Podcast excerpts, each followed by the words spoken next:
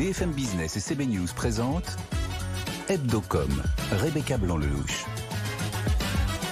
Bonjour, bonjour à tous et bienvenue dans Hebdocom. Au sommaire de cette émission, Omnicom Media Group France nous dévoile en exclusivité un premier bilan des investissements publicitaires pour cette Coupe du Monde 2022. Bertrand Nadeau, directeur général d'Omnicom Media Group France, est notre invité. Banijé cède Shona Evans à Magali Berda pour 1 euro symbolique. On en parlera un peu plus en détail dans le journal présenté par Léo Dumas cette semaine. Et puis la question Hebdocom Avez-vous été convaincu par les arguments qui justifient la présence de Macron au Qatar pour le match de la France en demi-finale de la Coupe du Monde? Réponse dans un instant avec Geoffrey Pouget, directeur chez Tilder, et Fabrice Pelosi, directeur associé chez Epoca. Voilà le programme. Hebdocom, c'est parti. BFM Business, Hebdocom, l'invité média. Et comme chaque semaine, je suis accompagnée de Frédéric Roy, rédacteur en chef CB News. Bonjour Frédéric. Bonjour Rebecca. Et nous accueillons aujourd'hui Bertrand Nadeau. Bonjour. Bonjour. Vous êtes directeur général d'Omnicom Media Group France. Euh, OMG est le deuxième groupe d'agences de pub et de communication dans le monde. Vous êtes présent dans tous les métiers de la com, la pub, le marketing, les relations publiques, le lobbying et l'achat d'espace. Et vous nous dévoilez aujourd'hui en exclusivité pour Hebdocom un premier bilan des investissements publicitaires pour cette Coupe du Monde 2022. Ça a été réalisé par Médiamétrie et ça couvre la période depuis le début de la Coupe du Monde, donc le 20 novembre, jusqu'à la demi-finale de mercredi soir. voilà. Bertrand Nadeau, premier point. Euh, par rapport à 2018, on remarque que les audiences sont en moyenne sur les 24 matchs plutôt en baisse. Pourquoi selon vous? Même si elles restent quand même assez élevées. Oui, euh, on a quand même des audiences qui se maintiennent très très bien et en particulier même qui sont même supérieures sur les matchs de l'équipe de France. Euh, le match de mercredi soir mmh. euh, entre la France et la Russie fait 20,7 millions mmh, d'audience, 4 plus, quand la demi-finale de Russie fait 19 millions. Euh, donc là, on voit quand même qu'il y a un succès d'audience. Après, c'est vrai qu'en moyenne, euh, donc au global des audiences, euh, c'est légèrement plus bas. il peut, ça peut s'expliquer aussi par des horaires de diffusion. il y avait des matchs qui étaient un petit peu plus tard euh, plutôt à 21h euh, en Russie quand là le prime time est à 20h. Donc on sait que on sait que ça peut avoir un impact. Donc euh, voilà, maintenant je dirais quand même que c'est des audiences très satisfaisantes sur l'équipe de France. J'ai noté que par rapport à 2018, ça correspond à 500 000 téléspectateurs en moins en moyenne, c'est ça? Oui, exactement. Euh, on voit bien quand même que malgré la polémique, les annonceurs sont au rendez-vous mm -hmm. et même plus nombreux qu'en 2018. Ouais. Ils étaient 164 et sont aujourd'hui 169. 9. c'est ce qu'on a répertorié. Ouais. C'est signe de quoi? Bah, c'est signe de plusieurs choses. C'est signe que premièrement, euh, les annonceurs sont au rendez-vous euh, alors de la Coupe du Monde. Deux, ils sont au rendez-vous de la période. Euh, on est sur une période avec une demande publicitaire qui est forte traditionnellement. Donc on est sur novembre-décembre. Mmh. donc de toute façon, il y a un remplissage publicitaire qui est important. maintenant, moi, je dirais quand même que c'est signe que le boycott éventuel dont on a parlé au départ, au démarrage de la Coupe du Monde, peut oublier ce, ce terme de ce point de vue-là, oui, Mmh, parce que fait. aussi bien en audience qu'en nombre c'est Exactement. Les, inv- les investissements publicitaires, au, au final, euh, au global, sont en hausse. Euh, il faut pas oublier, alors malgré tout, que le média télé euh, bah, augmente. euh, c'est un média qui coûte plus cher année après année. Donc du coup, quand on pige l'ensemble des, investissements publicitaires, forcément, on constate aussi qu'il y a une hausse sur du brut euh, globalement investi. Euh, mais non, non, les, investi- les, les secteurs sont, les, les annonceurs sont là. Euh, si je complète, on peut voir que c'est dans les secteurs où on peut avoir une petite surprise. Euh, on a des secteurs qui sont traditionnellement au rendez-vous avec euh, les telcos, l'automobile, la distribution, qui sont habituellement présents. Et là, sur cette Coupe du Monde, ce qui peut peut-être être un petit peu différent, c'est la, place de l'hygiène beauté et avec les acteurs en particulier du parfum qui eux sont traditionnellement présents sur la période et qui donc sont évidemment là aussi au rendez-vous de la Coupe du Monde. Les euh, téléspectateurs, euh, on va passer euh, côté audience, Mhm. privilégient les matchs donc de la France, c'est ce qu'on disait tout à l'heure. Pourquoi la France particulièrement les attire? Bah parce que c'est un rendez-vous qui dépasse le cadre du sport, je pense tout simplement. Donc euh, c'est fédérateur. Il y a beaucoup d'audiences conjointes. On le voit d'ailleurs dans les audiences. Euh, ça attire euh, et ça ramène devant le poste de télévision les plus jeunes. Euh, jusqu'au évidemment aux cibles plus traditionnelles, un peu plus âgées de la télé.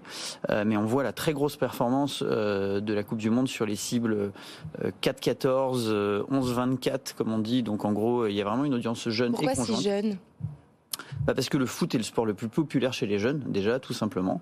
Euh, on voit très bien que la consommation euh, du foot euh, est très présente sur les réseaux sociaux, sur le digital au global. Et lorsqu'il y a un grand événement, mmh. bah, ces cibles-là reviennent le consommer en live et devant l'écran de télé. Et quid des femmes? Les femmes sont aussi présentes, mais ça, ça fait, euh, ça fait quand même maintenant plusieurs années et plusieurs Coupes du Monde qu'on voit ça. Euh, c'est pas un effet euh, Coupe du Monde 2022.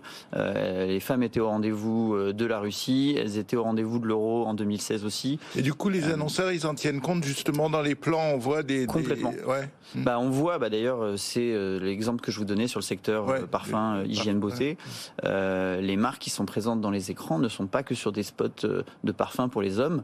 il y a aussi énormément de spots qui sont à destination des femmes. Euh, donc oui, c'est complètement pris, euh, pris en compte euh, dans, les, dans les plans médias aujourd'hui de nos clients et des clients en général. Donc ce sont quand même des, des, très bonnes audiences pour TF1 qui profitent largement des bonnes performances de la, de la Coupe du Monde. Euh, concernant les audiences du MAG, donc ouais. c'est l'after match présenté par euh, Denis mmh. Brognard, elles sont relativement faibles. Les téléspectateurs viennent voir le match mais ne restent pas forcément derrière. À qui la faute? À qui la faute Je sais pas s'il y a faute. Est-ce que c'est normal? Est-ce que ça vous semble normal non, ou c'est étonnant? On peut être un petit peu étonné, effectivement, euh, vu la puissance des matchs et en particulier de l'équipe de France. Euh, on aurait pu s'attendre à une audience sur les matchs qui soit un petit peu plus, un peu plus forte. La case traditionnellement, alors qui est pas exactement au même horaire non plus. Hein. Attention, on a quand même une, une, programmation horaire qui est très spécifique. Mmh. On a des matchs qui sont entre 20h et 22h, ce qui nous donne une deuxième partie de soirée qui commence à 22h, quand habituellement euh, la deuxième partie de soirée est plutôt sur du 22h30, 23h. Euh, D'un autre côté, comme elle commence plus tôt, on aurait pu imaginer oui. qu'elle soit plus forte.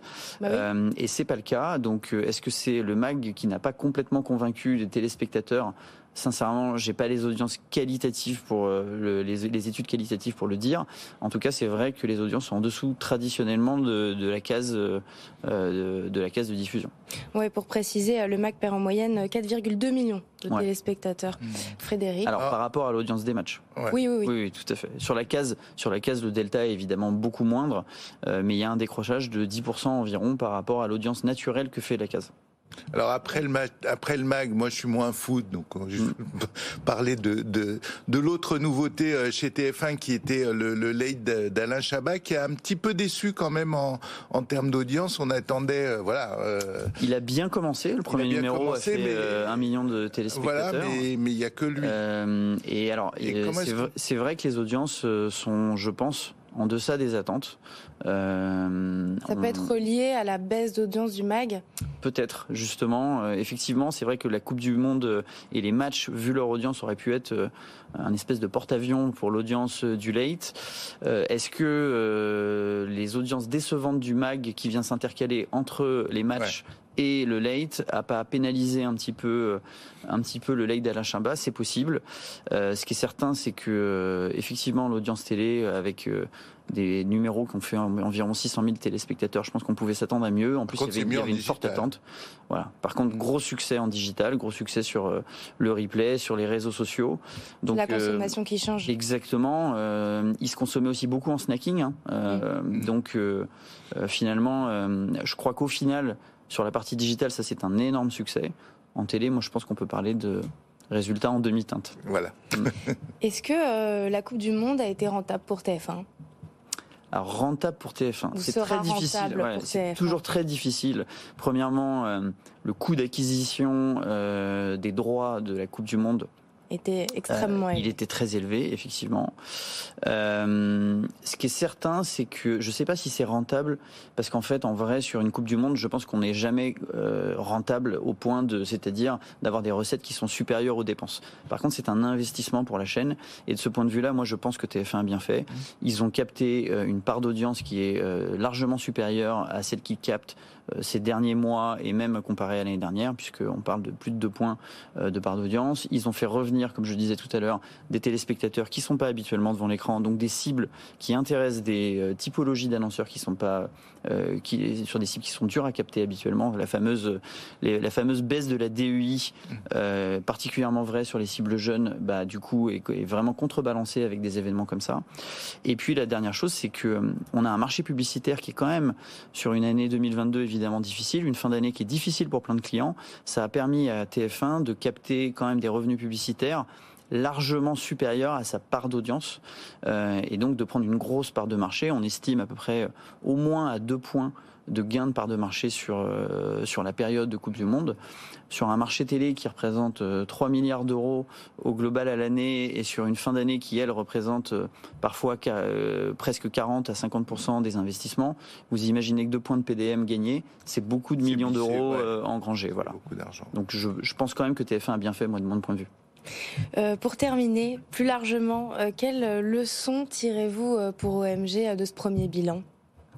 Bah nous, côté Omnicom Media, et en tout cas sur les marques qu'on a, euh, dont on s'occupe tout simplement, euh, pour nous, le bilan, il est satisfaisant. Encore une fois, on vient euh, chercher des audiences qui étaient au rendez-vous, qui sont attentives. les écrans, les écrans ne décrochent, pas tant que ça des audiences de match. donc la performance est au rendez-vous. Encore une fois, je l'ai dit tout à l'heure, on venait chercher un, certain nombre de cibles, y compris des cibles un petit peu moins, un petit peu plus dures à les capter d'habitude à la télévision donc pour nous, euh, c'est succès. Et puis, euh, on a certains de nos clients qui sont euh, par exemple sur comment dirais-je la consommation à domicile, livraison de nourriture ou autre, on voit aussi que bah, c'était particulièrement bien adapté, des matchs à 20 heures qu'on consomme chez oui, soi. Ça tombe bien. c'était très efficace, donc très positif pour nous. Merci beaucoup Bertrand Nadeau. Vous êtes directeur général d'Omnicom Media Group France. Et puis c'est parti pour le journal de Léo Dumas. BFM Business, Hebdocom, le JT de la com. Bonjour Léo. Bonjour Rebecca. Et on commence ce journal avec Netflix qui pourrait faire mesurer ses audiences comme la télé. Oui, en tout cas, c'est l'objectif hein, de la plateforme de streaming depuis qu'elle a introduit la publicité, avec forcément des annonceurs qui veulent savoir combien de spectateurs sont touchés euh, par leur publicité. Alors aux États-Unis comme au Royaume-Uni, Netflix commence déjà à mesurer ses audiences grâce à des instituts indépendants. Pour ce faire en France, Netflix est en négociation avec Médiamétrie qui mesure déjà les audiences radio et télé, mais pas de calendrier précis pour l'heure. Les négociations sont en cours et devraient s'étaler sur plusieurs mois avant que Médiamétrie soit en mesure de livrer les audiences précises de Netflix. Le géant français de l'audiovisuel Banijé a revendu ses parts dans Shona Events, l'agence d'influenceurs fondée par Magali Berda. Et pour un euro symbolique, c'est ce qu'annonce le journal Le Parisien euh, cette semaine. Le groupe de Stéphane Courby détenait 32,5% du capital euh, de l'agence d'influenceurs. Mais après les polémiques à répétition, notamment sur les pratiques commerciales trompeuses de Shona Evans, Banijay met fin à 4 ans de collaboration et Magali Berda récupère donc 100% de l'entreprise qu'elle a fondée en 2017. Le top 10 des hashtags utilisés en France sur Twitter en 2022 a été dévoilé et c'est la politique qui était au centre de l'attention cette année. Oui, forcément, énormément de politique en cette année euh, électorale sur Twitter. C'est les calculs de l'entreprise VisiBrain qui montrent que dans le top 10 des hashtags, 6 concernent la politique, à commencer par euh, Emmanuel Macron, un hashtag mentionné près de 8 millions de fois cette année. Il devance les hashtags Mélenchon, NUPES, Zemmour ou encore euh, législative 2022. Dans les médias, c'est forcément l'émission Touche pas à mon poste qui tire son épingle du jeu. Le hashtag TPMP arrive septième et a été mentionné près de 2 millions de fois cette année. La SNCF épinglée pour publicité trompeuse par le jury de déontologie euh, publicitaire. Oui, il reprend la compagnie ferroviaire dans son comparatif d'émissions train contre avion. En effet, dans plusieurs campagnes euh, de la SNCF, on peut lire qu'un voyage en TGV, c'est 80 fois moins d'émissions de CO2 qu'un trajet en avion. C'est une allégation imprécise pour le jury qui constate que le calcul ne tient pas compte ni de la maintenance ni de la construction des infrastructures ferroviaires. Le jury de la déontologie publicitaire qui invite donc la SNCF à préciser qu'il s'agit d'une moyenne. Et puis on termine avec notre campagne coup de cœur de la semaine. Cette semaine, Léo, c'est celle du SAMU social de Paris. Oui, alors que la Coupe du Monde touche à sa fin, le SAMU social de Paris utilise les codes de l'équipe de France dans son traditionnel spot d'appel aux dons euh, de fin d'année. Au cœur de cette pub, vous allez l'entendre, une Marseillaise revisitée et les tenues bleues des équipes sur le terrain. Leur apporter un soutien vital. Pour qu'un jour ils sortent de la rue. Au don, chers citoyens, on votre soutien. Luttons, luttons, ensemble contre l'exclusion et pour le bien commun. Soutenez les Bleus solidaires, faites un don sur samusocial.paris. Voilà une campagne signée de l'agence Belzar et réalisée par Marc Cortés. Merci euh, Léo Dumas euh, pour ce journal. C'est parti pour le Focuscom. BFM Business, Hebdocom, le Focuscom. Ah mais moi j'assume totalement. J'ai été il y a 4 ans derrière l'équipe de France quand c'était en Russie. Et euh, je suis euh, derrière eux au Qatar, parce que je suis derrière l'équipe de France. Et je pense que, si je puis dire, les Français aussi. Regardez, il y avait beaucoup de débats, les gens disaient on va pas suivre, on boycotte à la télévision. Les chiffres sont là. On aime notre équipe nationale, on est fier d'elle, on veut qu'elle gagne, on sera derrière elle jusqu'au bout et ils sont à la hauteur. Donc c'est formidable et on est derrière eux. Emmanuel Macron ce jeudi matin au lendemain de la victoire des Bleus qui justifie sa présence au Qatar au micro de BFM TV. Avez-vous été convaincu par ses arguments, ce non-boycott du président de la République et euh, son déplacement au Qatar pour assister à cette euh, demi-finale? C'est la question hebdocom de la semaine. Harris Interactive a réalisé ce sondage pour BFM Business et pour Tilder. Geoffroy Pouget, bonjour. Bonjour. Vous êtes directeur chez Tilder. Fabrice Pelosi, bonjour. Bonjour. Vous êtes directeur associé chez Epoca.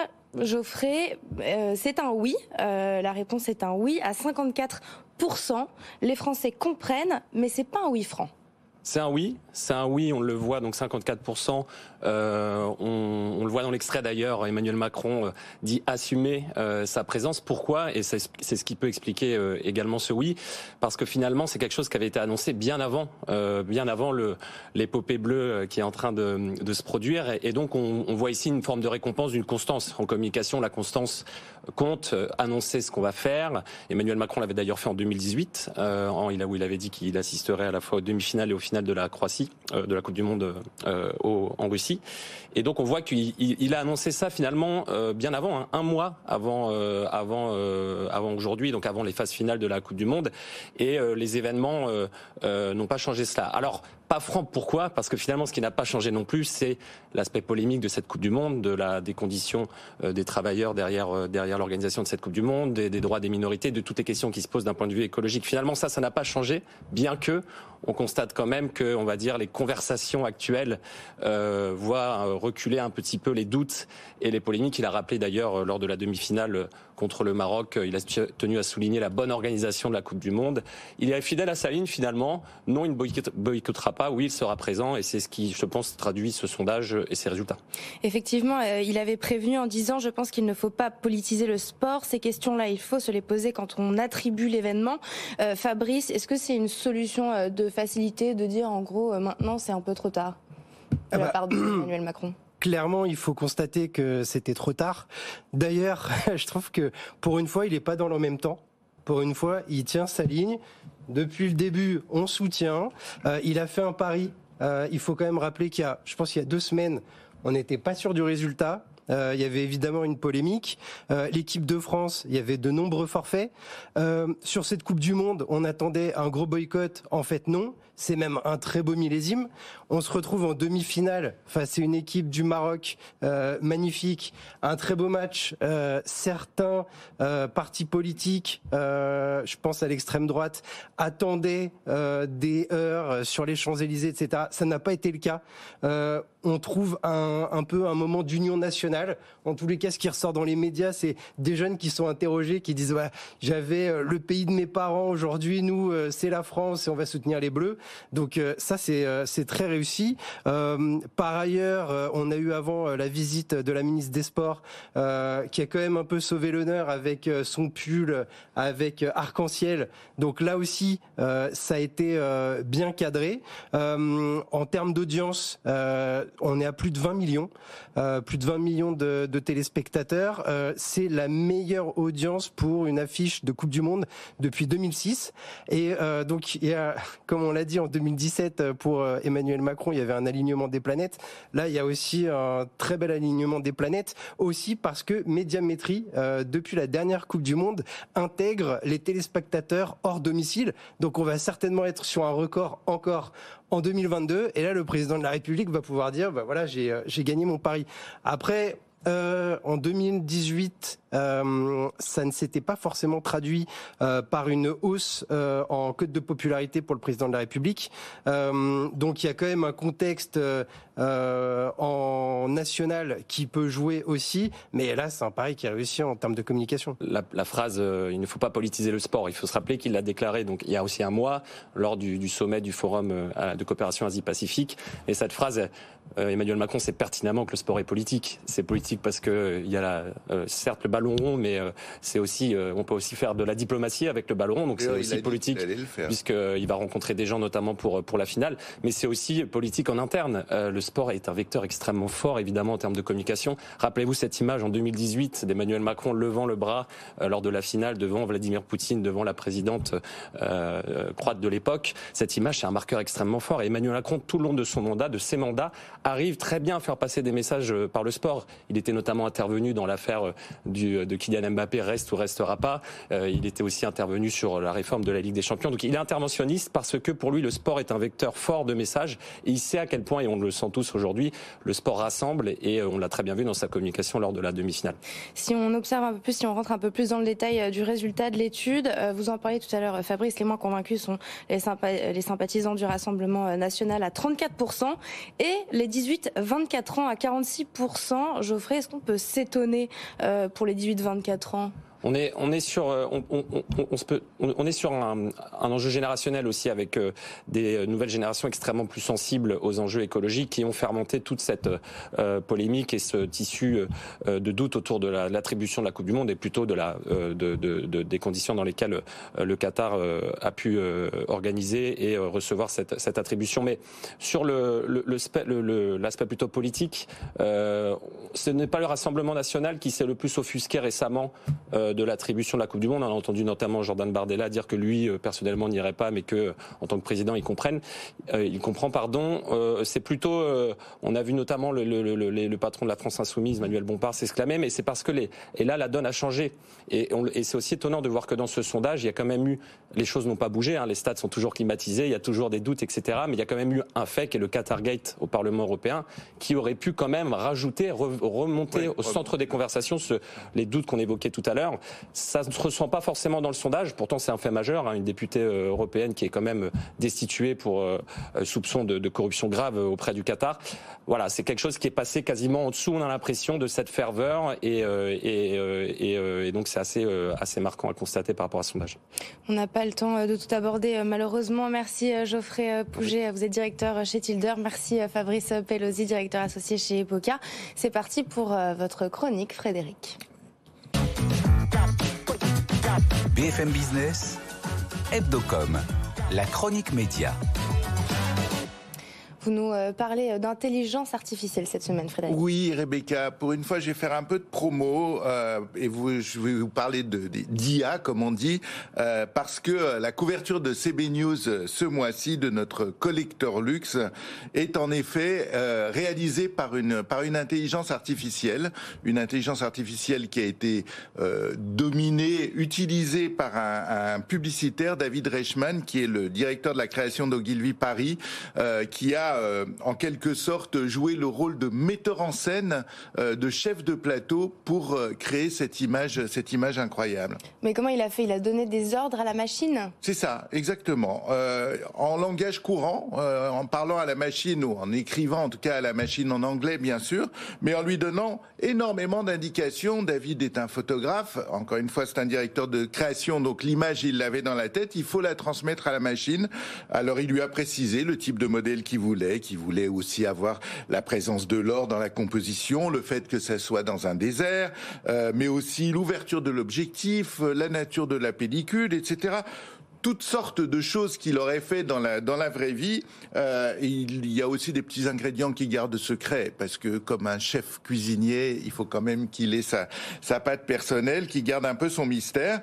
Euh, il appuie une fois sur un clic et dix secondes après, euh, le, le le programme Dali ou Midjourney, les deux principaux AI qu'il qu'il utilise, propose quatre résultats à partir desquels il peut retravailler son image de manière euh, pratiquement infinie pour parvenir à ce, ce résultat, l'intelligence artificielle bah, puise dans sa culture les milliards de milliards d'images qu'elle trouve sur le sur le web, mais elle n'imite rien. Elle crée littéralement comme un cerveau humain, c'est-à-dire que voilà, elle se sert de de ce qu'elle sait pour euh, pour parvenir là. Euh, ainsi par exemple, David donne des, des noms de réalisateurs euh, pour donner peut-être une, une, une, certaine, une certaine couleur. Autant de données qui permettent à l'IA de composer des images correspondant aux souhaits de son instigateur. Le résultat, il est, euh, il est quand même assez spectaculaire. Et c'est ce qu'on disait tout à l'heure quand je l'ai quand je l'ai découvert cette couverture. On dirait une vraie photo, on dirait une mannequin qu'on connaît. Ouais. Est-ce que les photographes euh, professionnels doivent s'inquiéter? Non, je pense pas, parce que je pense quand même que euh, ils ont toujours une sensibilité, une intuition, euh, un savoir-faire que aucune machine n'est capable de n'est capable de faire. Mais c'est vrai par contre, qu'on est tout à fait au début de l'histoire. Ces outils d'Ali et Midjourney euh, n'existent que depuis quelques mois.